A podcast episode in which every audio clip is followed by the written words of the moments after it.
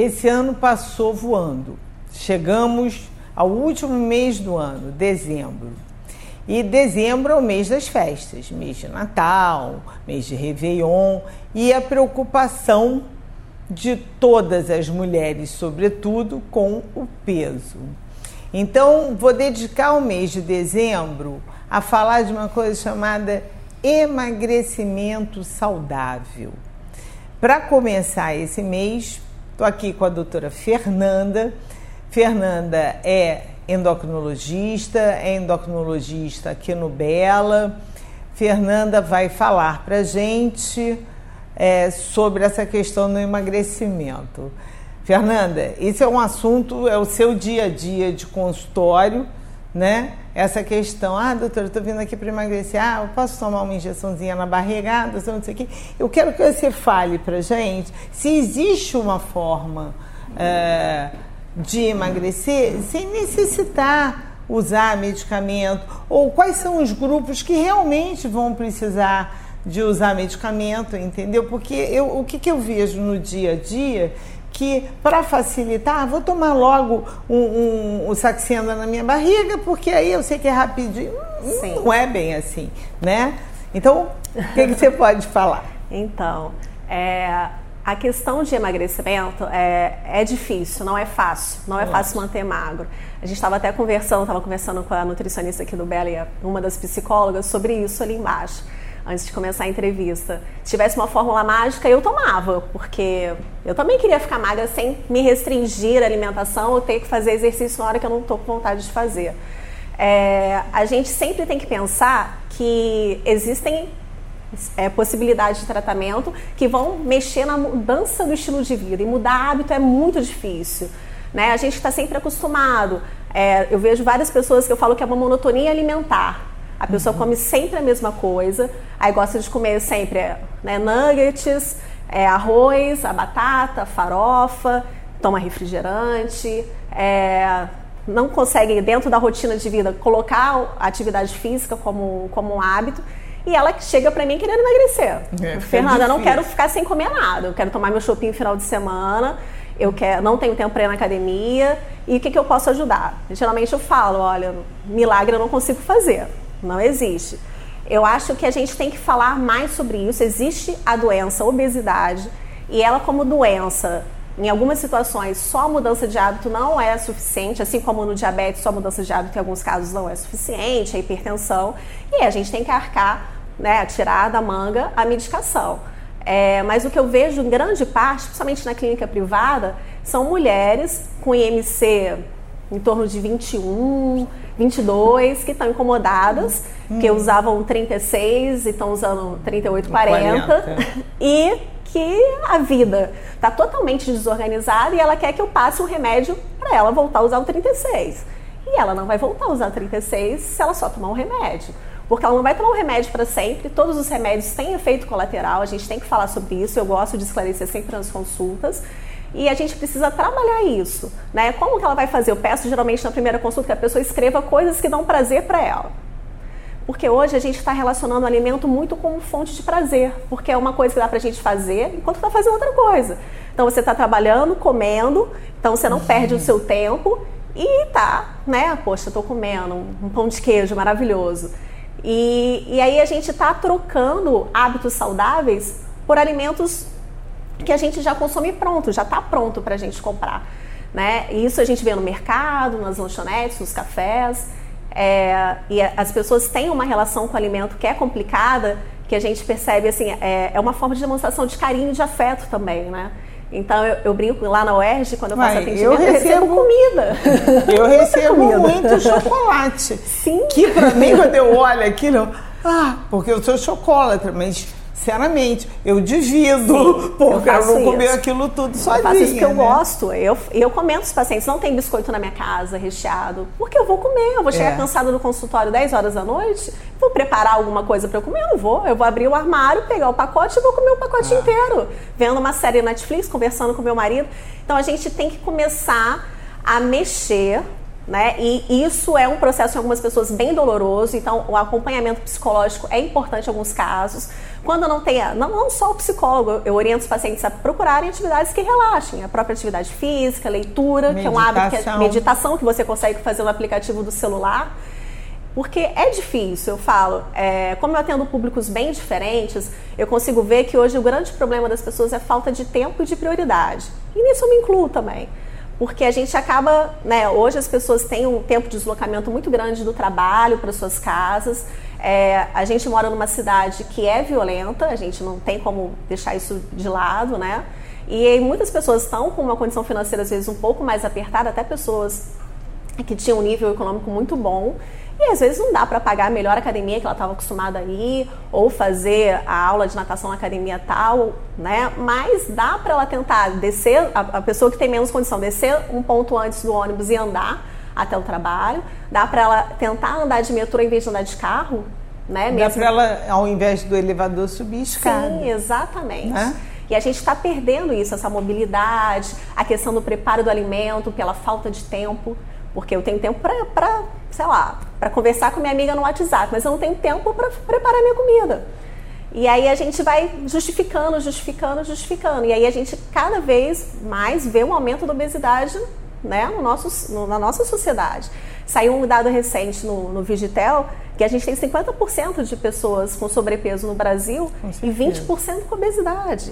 E isso gera outras doenças, geram doenças de impacto de mobilidade, emocional, autoestima. Na mulher isso pesa muito a autoestima. No outro dia teve até uma polêmica nas mídias, né, sobre uma pessoa que falou que obesidade matava e outra pessoa que, que fazia um concurso que plus é, size. plus size se sentiu meio agredida com isso. Eu, eu, eu acho assim, é, a pessoa, não, você não tem que discriminar quem está gordo, não é isso, de forma alguma, mas você tem que orientar, porque obesidade realmente mata. Medicamente falando, você sabe. Sim, a sei. pessoa vai estar tá mais predisposta a desenvolver Lógico, outras doenças. É que doenças tem um cardiovasculares. Tempo, durante algum tempo a gente usou o termo de é, como é, é, o gordo saudável. É. Né? Que eu não gosto de falar a palavra gordo, assim, eu prefiro falar obeso. É. E até existem pessoas acima do peso, obesas, que estão mais saudáveis do que é, indivíduos que, que aparentemente parecem norma, é, magros, magros, tá? É, porque são ativos, fazem atividade física, se alimentam corretamente, é, é, tem um biotipo diferente. Mas a gente sabe que é uma doença. Né? Isso e tem que ser tratada com respeito, né? Sem questão de deboche, de forma Lógico. pejorativa, tanto com a doença quanto a pessoa que porta essa doença. Né? Então, acho que é uma coisa que a gente tem que. Não pode falar, ah, não, é normal estar acima do peso. Não é normal. Agora, Fernando, uma coisa que eu escuto muito no meu consultório e fora dele também, é tipo assim, mas eu não como, doutor, eu não sei porque que eu engordo. Deve ser algum problema de glândula. Não é Sim. verdade? Isso só pode ser hormonal. Aí eu falei, olha, eu não conheço nenhuma coisa restritiva alimentar que a pessoa permaneça gorda. Não conheço. Eu acho que as glândulas, com o passar da idade, elas vão até trabalhando mais lentamente, ocorre uma dificuldade maior em perda de peso, só que se não mudar hábito, não a tendência conseguir. disso é virar uma bola de neve. Sim, é, tem, é? tem, uma doença que tem uma hiperprodução do hormônio cortisol que realmente causa obesidade e aí a gente trata, às vezes é tratamento cirúrgico, a pessoa aí é patologia. Sim. Aí é patologia. Sim, mas é por isso que eu faço esse exercício, eu peço, faço o dever de casa, escrevo no papel, dever de casa. Anote o que você está comendo. Anote quanto anote, você está é, dormindo. Exercício você, Exatamente, as pessoas, aí elas começam a falar, realmente, eu não estou comendo, eu como. E como errado. Eu vejo muitas pessoas comendo errado, biscoito, aí como biscoitinho, né, de mar... tem um famoso salgadinho, tipo creme cracker, que aí vai. Eu falo, gente, isso não é comer uma fruta, né, é, toma um iogurte, porque isso não é lanche e é vendido, a indústria tem esse, esse, esse potencial de vender coisas que não são saudáveis como, como se fossem saudáveis. E a gente vê isso desde a infância. Suco, que é a embalagem super fofinha, ah, suco de fruta. E aí a gente começa a acostumar o paladar com esse tipo de alimento que não é saudável, gostoso, é. Uhum. é. Ele não é que você tem que abolir isso da sua vida, mas tentar ter equilíbrio. Porque acaba que a gente faz o que era para ser uma coisa eventual ser todo dia. Aí a gente se depara com esse problema do sobrepeso. Os meus filhos sempre me falaram, mãe, você tem mania com esse negócio de peso. Mas não é, é porque assim, na minha cabeça, eu sempre vinculei o aumento de peso à falta de saúde. Sim. Então, por exemplo, na minha casa, eu não faço sobremesa. Então não tem sobremesa. Tem fruta, tá? Sim. No máximo gelatina. Mas não vou fazer pudim, não vou fazer torta, não vou fazer bolo. Porque se fizer, vai comer.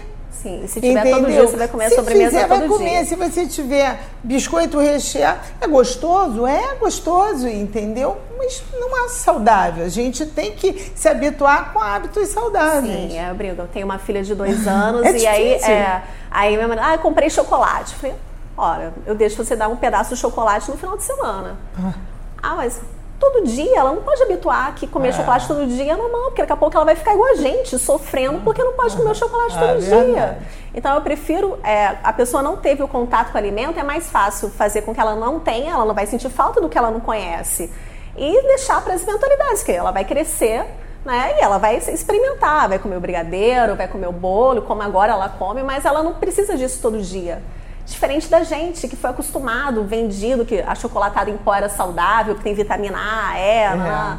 cálcio, certeza. vitamina D. Então, assim, acho que a gente tem que fazer uma, uma análise crítica do que a gente está comendo, é, de como a gente está vivendo e, e tentar retomar coisas que a gente fazia, de mudar o canal da televisão. E a gente, a gente faz tudo sentado agora. É. Você pede comida sentado, você conversa sentado no WhatsApp, você não sai de casa. Então, eu acho que uma das formas da gente conseguir emagrecer de uma forma saudável é realmente refletir sobre nós mesmos, os nossos hábitos e ver o que, que a gente consegue mudar. E isso o profissional de saúde consegue ajudar muito, porque é um, é um exercício e é, o que eu falo, é doloroso. Eu tenho atendido pacientes com obesidade mais importante e, e dois deles eu consegui que fossem a terapia. É muito difícil o paciente aceitar. E a evolução deles é impressionante. É, impressionante, certeza. porque começa a ver que dá para fazer.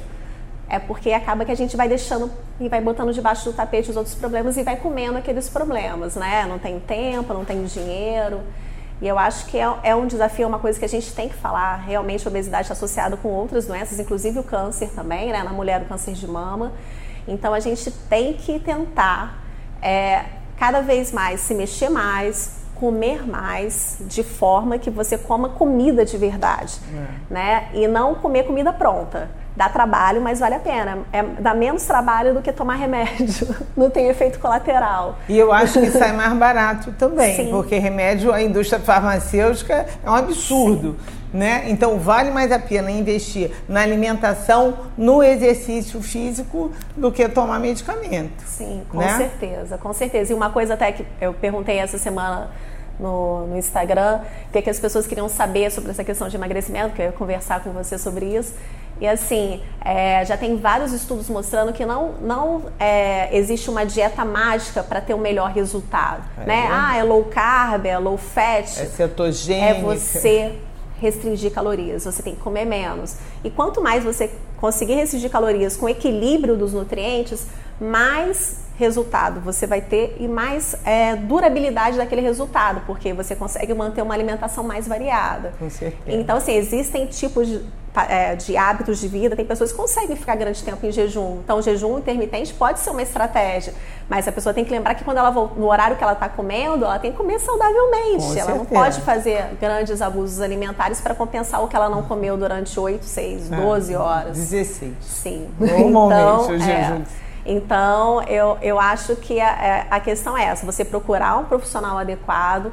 Hoje tem, tem vários profissionais em vários níveis para você procurar, com diversas faixas de, de, pre, de, de, de preço, né, de consulta, para a pessoa conseguir ter uma orientação adequada e aprender a comer de novo. Porque a gente começou a aprender errado. A minha geração aprendeu a comer errado porque foi a geração que começou a chegar industrializados, o poder aquisitivo no Brasil melhorou um pouco e a gente que levava para a escola biscoito chocolate, né, recheado, é, suco de caixinha. Tomei muito todinho, era viciado em todinho. E hoje eu não compro. Se tiver na minha frente eu vou tomar, é, mas eu não é compro. Bom, né? Eu não compro.